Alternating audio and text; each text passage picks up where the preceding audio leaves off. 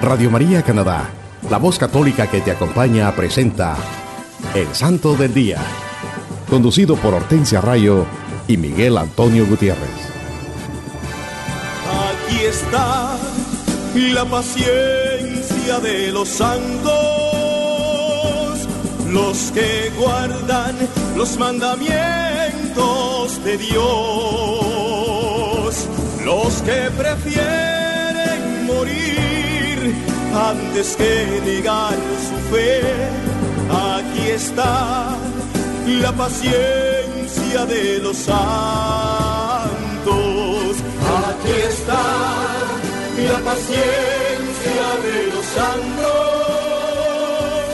los que guardan los mandamientos de Dios, los que prefieren morir antes que. Aquí está la paciencia de los santos.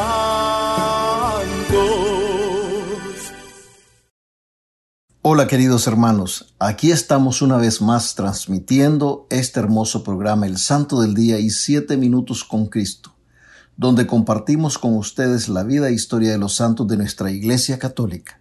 Que el infinito amor y misericordia de Dios Padre Todopoderoso les cubra hoy y siempre. Estamos transmitiendo desde Toronto a través de Radio María, Canadá. A los hermanos que nos escuchan en cualquier parte del mundo también pueden ir a la internet o al sitio de Google y escribir radiomaria.ca diagonal sdd y esto los llevará directamente al website o página en internet del Santo del Día, donde podrán tener acceso a todos los episodios anteriores.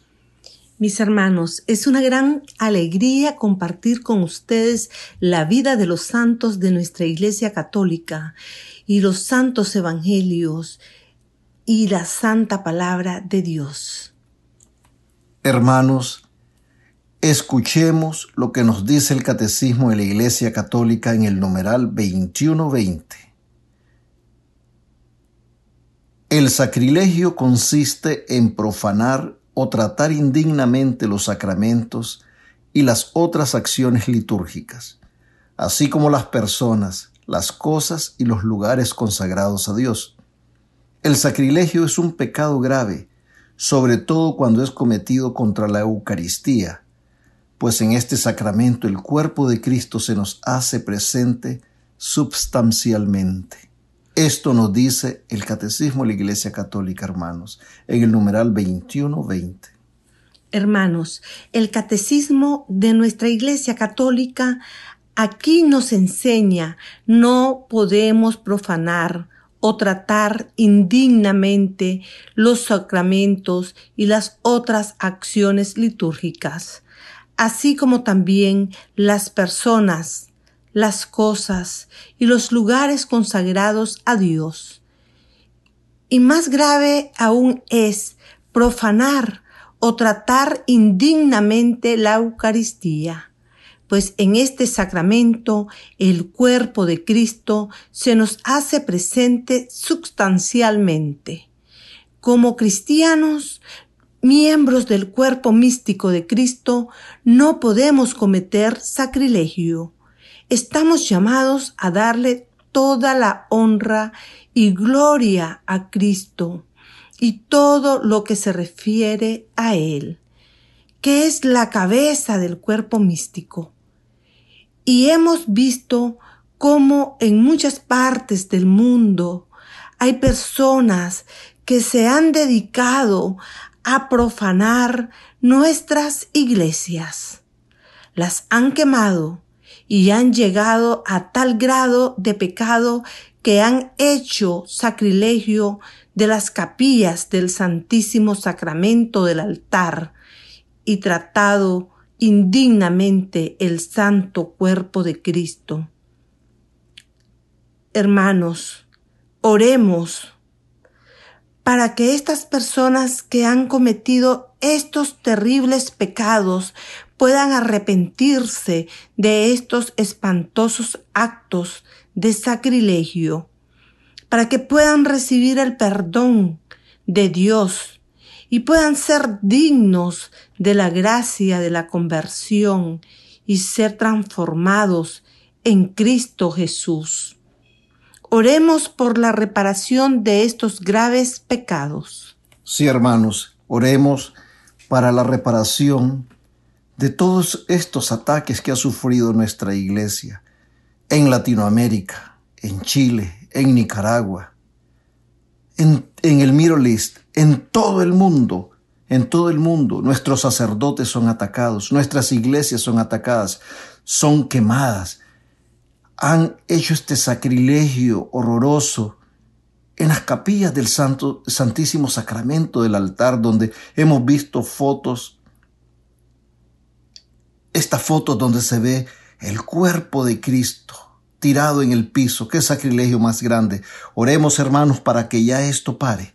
Oremos hermanos para que podamos todos estar unidos en oración para que estos ataques a nuestra iglesia ya paren y también para que, hermanos, el Santo Espíritu acompañe a nuestros sacerdotes, acompañe a todos los servidores, diáconos, religiosos y religiosas en todo el mundo, para que sean fortalecidos en estos tiempos de prueba. Es una gran bendición, hermanos, compartir con ustedes la vida e historia de los santos, que nos ayuda a enriquecer y fortalecer nuestra fe católica. No olvidemos, hermanos, que los santos han sido estos grandes siervos de Dios que consagraron su vida al servicio de Dios y sus hermanos, trabajando incansablemente en la construcción del reino de Dios, buscando siempre la salvación de las almas. Ellos llevaron una vida de oración y penitencias. Sufrieron muchas calumnias, persecuciones, agresiones y en muchos casos también fueron martirizados por la fe.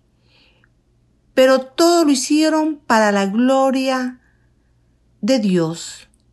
Sigamos su ejemplo para que también nosotros podamos recibir la corona de la vida, la misma corona con que Dios los ha premiado por porque ellos hicieron su santa voluntad, al igual que lo hizo nuestro Salvador Cristo Jesús.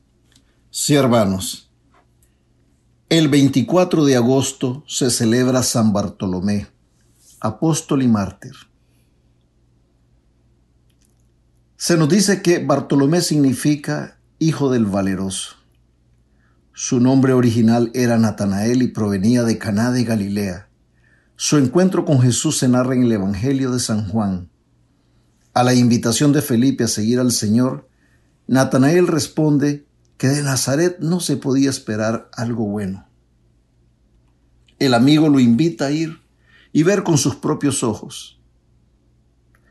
Natanael fue más que todo para contentar a Felipe que por la esperanza de encontrar algo importante. Una vez ante el maestro le escucha decir, allí tienen un israelita de verdad en quien no hay engaño. Natanael le pregunta, ¿De qué me conoces? Le responde Jesús, antes que Felipe te llamara, cuando estabas debajo de la higuera te vi. Le respondió Natanael, Rabí, tú eres el Hijo de Dios, tú eres el Rey de Israel. Jesús le contestó, por haberte dicho que te vi debajo de la higuera, crees. Has de ver cosas mayores. Desde aquel día, Natanael es fiel al Maestro y es escogido para ser parte de los doces. Después de Pentecostés, viajó a Mesopotamia, Licaonia, Frigia y finalmente Armenia, donde había convertido al rey Polimio y donde habría sufrido el martirio, desollado, vivo y descapitado según la ley persa. Sus reliquias fueron trasladadas dos veces de Armenia a las islas Lipari, a Benevento y finalmente a Roma, a la iglesia de San Bartolomé. Durante su estadía en la India, Bartolomé liberó del demonio a muchos poseídos, entre los que se encuentran la hija de un rey. Por esto es invocado contra las enfermedades de los nervios, convulsiones y las hernias. Todos los 24 de agosto celebramos a San Bartolomé, uno de los doce apóstolos de Cristo. El 25 de agosto se celebra a San José de Calasanz, prevístero y fundador. Él nació en España, en el seno de una familia acomodada, en el año 1556 Después de licenciarse en Derecho y Teología, se ordenó sacerdote. Se trasladó a Roma por la invitación de un cardenal que era amigo de él, que quería que trabajara como experto en derecho canónico y teología, pero él quería tener una existencia reservada y dedicada por entero a la oración y penitencia. Pero en Roma, como en todas las grandes ciudades, hay una multitud de muchachos abandonados y destinados tarde o temprano a la mala vida. San José de Calazán, después de cinco años de vida retirada, él se levantaba a medianoche a orar y al amanecer salía a visitar las basílicas y a los prisioneros en las cárceles entonces él se dedica con amor a la recuperación de aquellos jóvenes abandonados, sacándolos de las calles. En 1597 abre una escuela popular gratuita, la primera en Europa. En esta escuela no se dan solo nociones teológicas, sino que se prepara a los muchachos para el desempeño de un oficio, a los más sobresalientes se les apoyaba económicamente para asistir a las escuelas superiores y universidades. Alrededor del santo se reúnen sacerdotes y laicos que forman la congregación Paulinas de los pobres de la Madre de Dios, de las escuelas vías, que el pueblo llamaba escolapios el santo sufrió muchas desilusiones y amarguras, especialmente provocadas por los que estaban más cerca de él. Hubo un momento en que fue arrestado, interrogado y acusado. Pero él acepta todas estas humillaciones y las ofrece al Señor para la salvación de su propia alma. Hasta el Papa Inocencio X, al estar mal informado, decreta la suspensión de las escuelas pías, pero él no se sintió ni ofendido ni despreciado, San José de Calasanz. No se sintió ni ofendido ni despreciado. Las escuelas surgieron de nuevo después de la muerte del santo, ocurrida en 1648, a la edad de 92 años.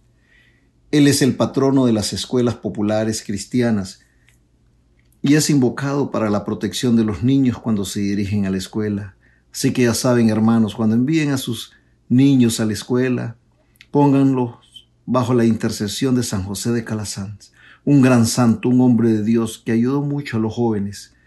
Pues toda su vida fue de servicio y a pesar de todas las dificultades y todas las calumnias y las agresiones, él perseveró, no desistió, siempre siguió entregando su vida al servicio de los demás como lo hizo nuestro Señor Jesucristo. También el 25 de agosto estamos celebrando a San Luis, rey. Él nació en Francia.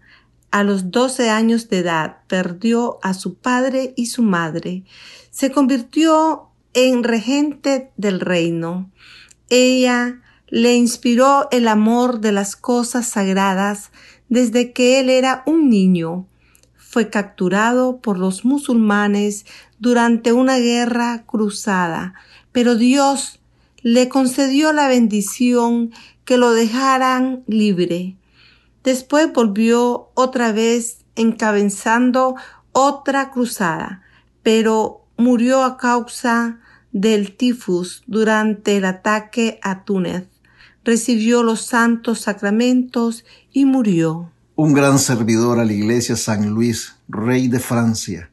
Él puso siempre toda su fortuna y todo su poder al servicio de la iglesia. Por eso lo recordamos el 25 de agosto. El 26 de agosto celebramos a Santa Elizabeth Bichier des Aix, virgen. Ella nació en Francia. Fue bautizada Juana Elizabeth, pero normalmente fue llamada por su segundo nombre. Fue educada en un convento. San Andrea Fournet alentó a Elizabeth a que dedicara su vida a la educación y al cuidado de los enfermos. A fin de prepararse para la vida religiosa, vivió un tiempo con las carmelitas y la sociedad de la Providencia. Ella tomó la congregación de las hijas de la cruz, que llegó a tener 60 fundaciones en Francia. También, a sugerencia de la santa, se formó la comunidad de los sacerdotes del Sagrado Corazón de Beterran, que fue canonizada en el año 1947 por el Papa Pío XII. San Juana, Santa Juana Elizabeth de Bichier, conocida como Elizabeth, la celebramos los 26 de agosto. El 27 de agosto celebramos a Santa Mónica. Ella es la madre de San Agustín y es la patrona de las madres y las viudas. Vino al mundo en el año 333. Tan pronto como tuvo suficiente edad, se casó con Patricio, un ciudadano pagano de Tagaste, la ciudad donde ella vivía. Él era un hombre de carácter violento, pero ella soportó todas sus pruebas con gran paciencia. Su ejemplo y conducta ejercieron tanta influencia sobre su esposo que finalmente se convirtió al cristianismo. Él murió al año siguiente de ser bautizado. La gran cruz de su vida fue la conducta de su hijo, Agustín, quien solo tenía 17 años de edad. Su madre oró larga y fervientemente por su conversión. Cuando él abandonó en, África para ir a Italia, ella lo siguió y lo encontró en Milán, en donde las palabras de San Ambrosio ya lo había convencido de las mentiras, de las falsas doctrinas, que él abandonó antes de su plena conversión al cristianismo. En agosto del año 386, Santa Mónica tuvo la felicidad tanto tiempo ansiada de ver a su hijo volver a Dios.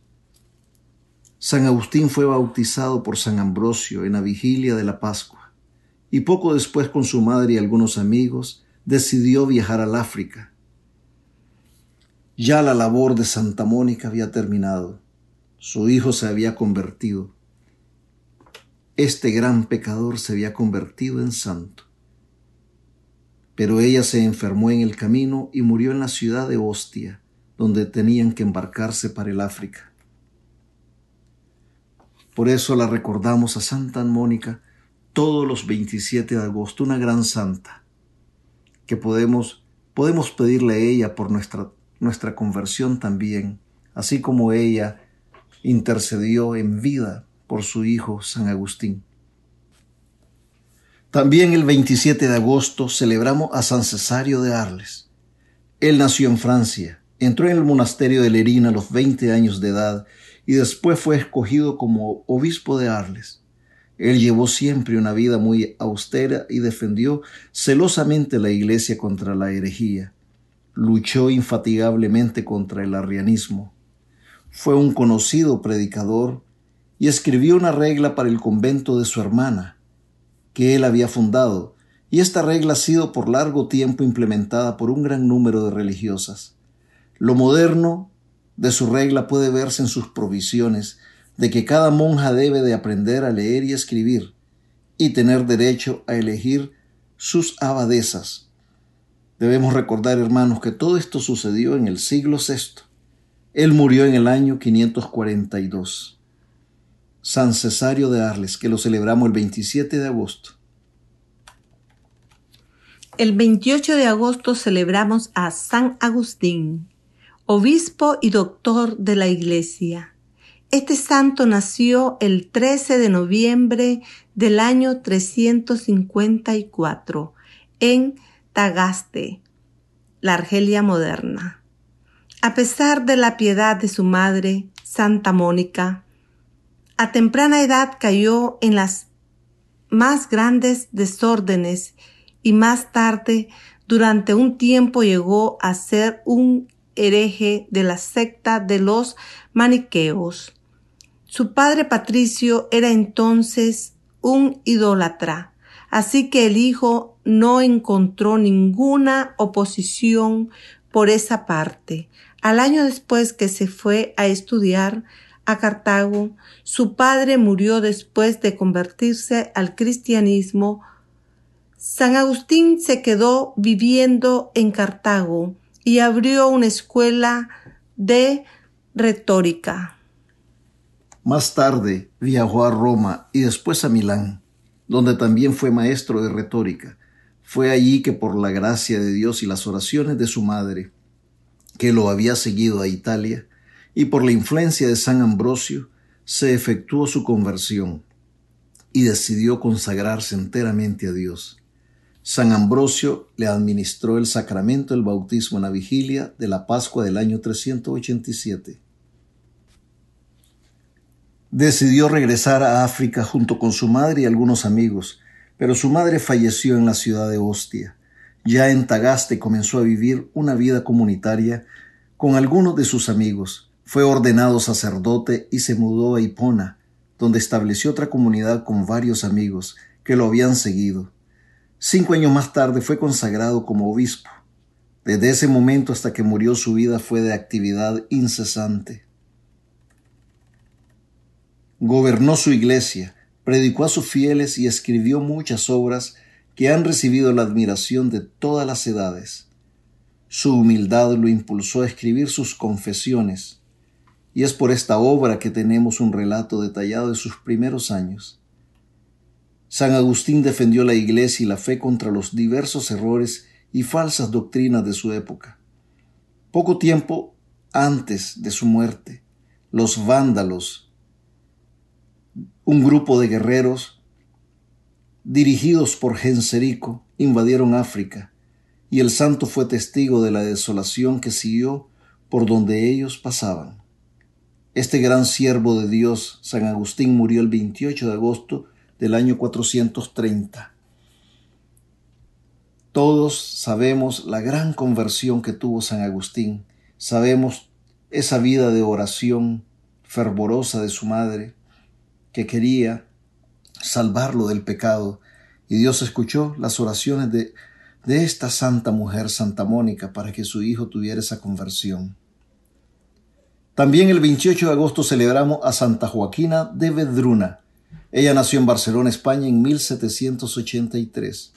Después de la muerte de su esposo, fue inspirada por el Espíritu Santo para que fundara la Congregación de las Hermanas Carmelitas de la Caridad, manteniendo muchas casas donde cuidaban a los enfermos y daban educación a los niños. Santa Joaquina amaba contemplar el ministerio de la Santísima Trinidad y esta devoción caracterizó su vida de oraciones. Murió de la enfermedad del cólera, después de toda una vida donde se dice que estuvo relacionada con visiones, éxtasis y el don de la levitación. Fue canonizada en el año 1959 por el Papa Juan XXIII. El 29 de agosto se celebra el martirio de San Juan Bautista. Fiel a la inspiración de la gracia divina, San Juan pasó la mayor parte de su vida en el desierto y se convirtió en el modelo de muchos anacoretas que más tarde sirvieron a Dios de esa manera. Teniendo treinta años de edad, apareció ante el mundo en las orillas del río Jordán como una voz clamando en el desierto, predicando la penitencia como precursor de Jesucristo. Tuvo el honor de bautizar al Divino Maestro y lo señala a los que lo escuchaban como el Cordero de Dios. La ocasión de morir como mártir se presentó por sí misma. Herodes Antipas, hijo de Herodes el Grande, era entonces el gobernador de Galilea. Él había abandonado a su esposa y había tomado como nueva esposa la mujer de su hermano. San Juan Bautista denunció valerosamente este matrimonio adúltero e incestuoso y en consecuencia fue arrojado a la prisión. Pero esta mujer, Herodías, quería vengarse de San Juan y quería su cabeza. Con motivo del cumpleaños de Herodes se dio una gran fiesta en la que Salomé, la hija de Herodías, hizo una danza que agradó mucho a Herodes. Él, él juró que le daría lo que pidiera como premio. La joven consultó con su madre, que la aconsejó que pidiera la cabeza de Juan el Bautista. Herodes se entristeció pero tuvo la debilidad de acceder y cumplió su juramento impío. Mandaron un oficial a la prisión y San Juan fue decapitado para satisfacer el deseo de venganza de esta mujer pecadora. La muerte de San Juan ocurrió aproximadamente tres años antes de la muerte de nuestro Señor. Todos los 29 de agosto celebramos a San Juan el Bautista. También el 29 de agosto celebramos a San Mederico. Él nació en el siglo VI, fue abad y era un modelo de virtud y santidad para sus fieles. Después de algún tiempo se fue a vivir en soledad y vivió del producto de sus labores manuales. Pero su reputación de santidad seguía atrayendo multitudes que lo seguían, y entonces él regresó al monasterio. Ya siendo anciano emprendió una peregrinación al santuario de San Germán de París. Ahí construyó una celda y esperó la llamada del Señor a quien había servido también durante toda su vida. El 30 de agosto celebramos a San Fiacrio. Él nació en Irlanda a principios del siglo VII. Después se fue a Francia. Fue un humilde hombre de Dios y la gente acudía en masa para escucharle y aprender sobre la fe cristiana. Él sintió compasión por ellos y determinó ayudarles. Con la ayuda de otros hermanos, este santo ermitaño cortó árboles y construyó un hospicio para albergarlos, y preparó la tierra para cultivar maíz y vegetales para alimentarlos. Él logró muchas conversiones con sus prédicas y ejemplo. Después que murió, su santuario se hizo famoso por sus curaciones milagrosas. Todos los 30 de agosto celebramos a San Fiacrio. Hermanos, escuchemos lo que nos dice San Francisco de Asís. Dios os salve María, Madre de Dios. En vos está y estuvo toda la plenitud de la gracia y todo bien. San Francisco de Asís nos recuerda la plenitud de la gracia de la Santísima Virgen María ella es la escogida de Dios para que fuera la madre de su amadísimo Hijo nuestro Señor Jesucristo. No podemos olvidar esto, queridos hermanos.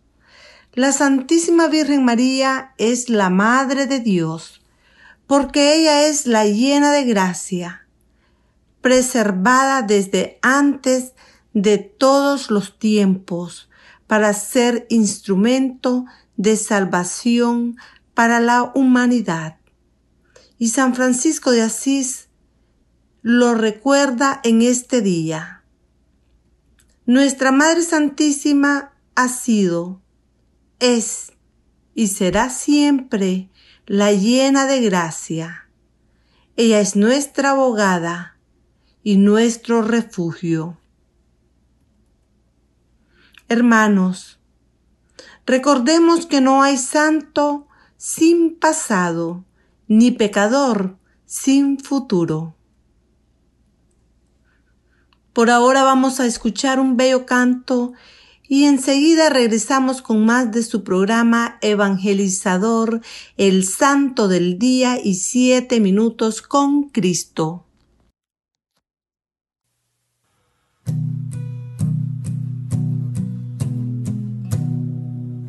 Levanto mis manos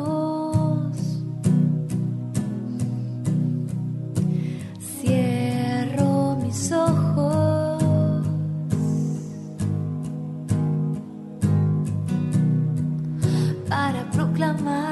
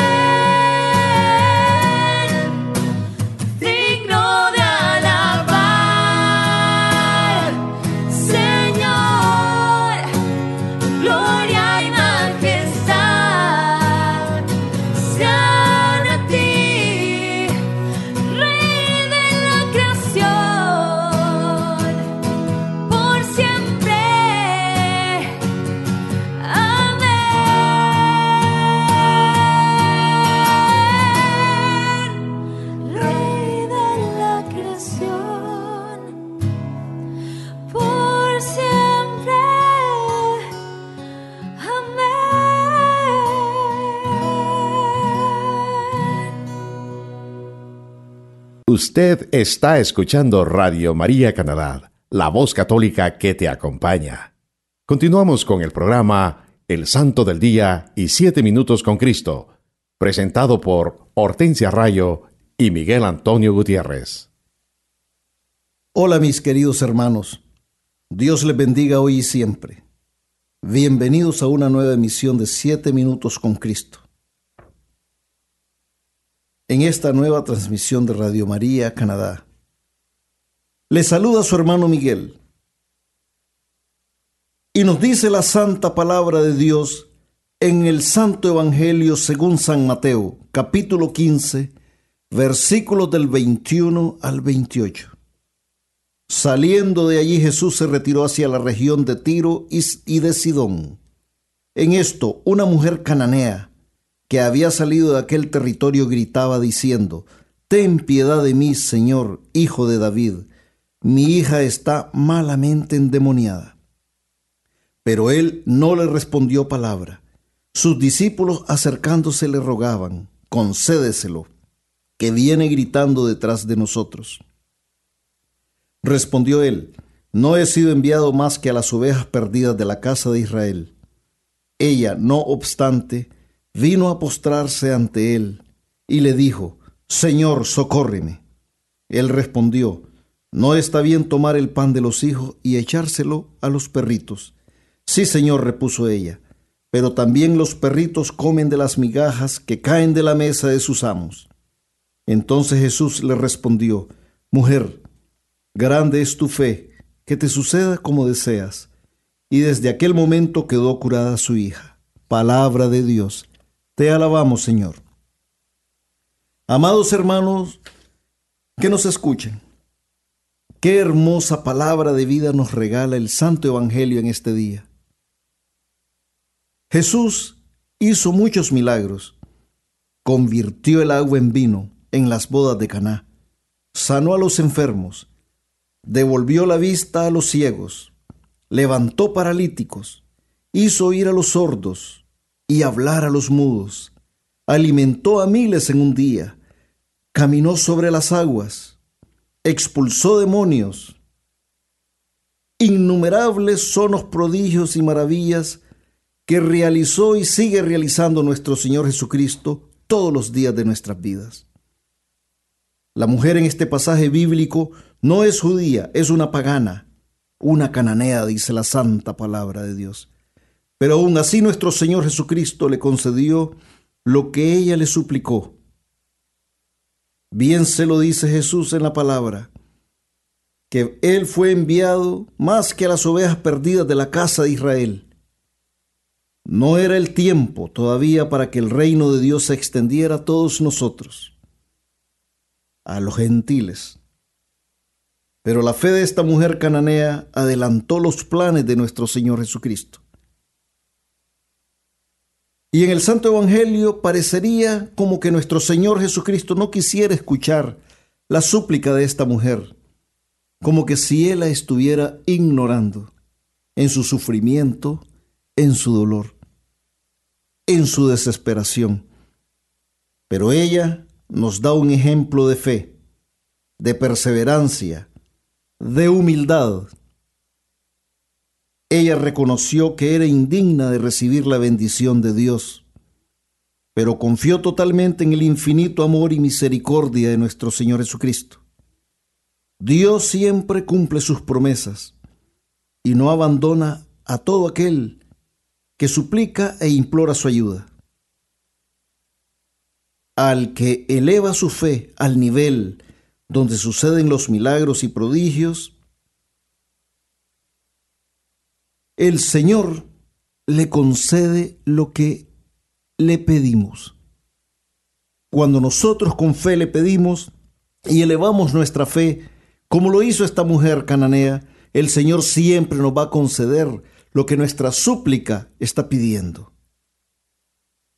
Parece que Jesucristo no escuchaba y estaba ignorando a esta mujer hasta que ella, con más fe, vuelve y le dice, Señor, socórreme. Y es por eso que el Señor le dice todavía a ella, no está bien tomar el pan de los hijos y echárselo a los perritos. ¿Qué le está diciendo? El Señor no la está ofendiendo. En el antiguo Israel a los paganos, Los habitantes de Israel les llamaban perros por alguna razón. El Señor simplemente está hablando en un lenguaje que se habla en esos días, así. Pero la mujer le responde, y esto solo se ve en este Evangelio, hermanos, cuando alguien entable ese diálogo con el Señor y le vuelve a responder, después que él ha dicho algo. Le dice esta mujer, sí Señor, pero también los perritos comen de las migajas que caen de la mesa de sus amos. Cuando ella dice esto, nuestro Señor Jesucristo, su corazón se llena de amor y de misericordia. Y le responde, mujer, grande es tu fe, que te suceda como deseas. Y nos dice el Santo Evangelio después que la hija de esta mujer quedó sanada por la fe, por la humildad, por la perseverancia. Porque esta mujer cuando habló con él la primera vez lo llama hijo de David. ella reconoce que Jesús es el Mesías. Después se le acercó otra vez y se postró ante él, se arrodilló ante él, reconoció la grandeza de nuestro Señor Jesucristo. Nos dice el Evangelio según San Mateo en el capítulo 7, Pedid y se os dará, buscad y hallaréis, llamad y se os abrirá. Palabra de Dios. Los discípulos de Jesús intercedieron por esta mujer cuando le dijeron al Maestro, concédeselo. Nosotros, hermanos, también tenemos que pedir por nuestros hermanos en nuestras oraciones diarias. Si queremos ver las maravillas de Dios en nuestras vidas, tenemos que postrarnos ante nuestro Señor Jesucristo y pedirle que nos socorra, como lo hizo la cananea. Tenemos que clamar como lo hizo esta mujer, ten piedad de mí, Señor, Hijo de David. Preguntémonos, hermana y hermano, ¿qué tan grande es nuestra fe en nuestro Señor Jesucristo? ¿Confiamos en Él plenamente? ¿Nos damos cuenta del gran amor que Dios nos ha dado, nos da y seguirá dándonos en nuestras vidas? Respondámonos a estas preguntas, hermanos. Si lo pensamos bien, una migaja del banquete del Padre es suficiente para transformar nuestras vidas y ser sanados espiritual y físicamente. Esta mujer solo pidió una migaja y Jesús le dio el pan, el pan de vida, el pan que da la salvación. Jesús nos ama a todos por igual. Esta mujer, que en la palabra nos dice que no es judía, pero Jesús igualmente le dio todo su amor y misericordia. Una sola gota de sangre de nuestro Señor Jesucristo hubiera bastado para recibir la salvación y ver la grandeza de Dios en nuestras vidas. Pero Él se entregó por completo y por amor y obediencia murió en la cruz por nosotros y nos redimió de nuestros pecados, nos redimió de nuestras culpas. Nuestro Señor Jesucristo nos invita hoy, hermanos, a tener una gran fe en Él. Él es el único que puede transformar nuestras vidas, que puede darnos esa sanación, esa curación que anhelamos. No dudemos, hermanos, en acudir a nuestro Señor Jesucristo y pedirle que nos ayude en las diferentes situaciones difíciles de nuestras vidas. Pidámosle al Maestro que nos conceda la gracia de ser cada día mejores y verdaderos discípulos de Él. Confiemos en nuestro Señor Jesucristo, para que Él también nos diga a nosotros, grande es tu fe. Y así podremos experimentar, sentir el gran amor que Dios nos tiene, y cosas grandes y maravillosas sucederán en nuestras vidas, en nuestros hogares, en nuestras comunidades. Roguemos a nuestra Madre Santísima, la Virgen María, que nos ayude cada día a tener más fe en nuestro Señor Jesucristo y así poder ser verdaderos discípulos de Cristo, de su Hijo amado, a reconocer que Él siempre está con nosotros y a sentir su amor y misericordia todos los días de nuestras vidas. Y nunca, nunca olvidemos que amar a nuestros hermanos tal y como son y sin condiciones es ser amigos de Jesucristo.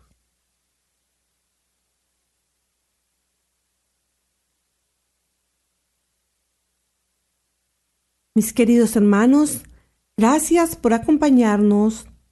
Recuerden siempre seguir día a día caminando hacia la santidad esa invitación que nos hace nuestro Señor Jesús y todos los amigos de Él, los santos. Que Dios les bendiga hoy y siempre. Gracias.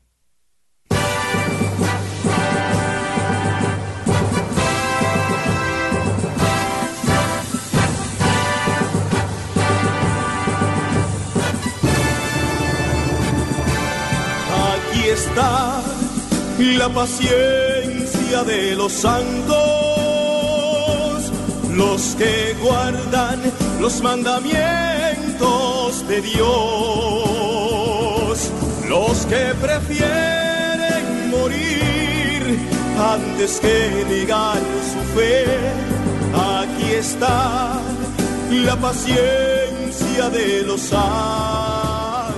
Usted escuchó El Santo del Día y Siete Minutos con Cristo, conducido por Hortensia Rayo y Miguel Antonio Gutiérrez, en Radio María Canadá, la voz católica que te acompaña.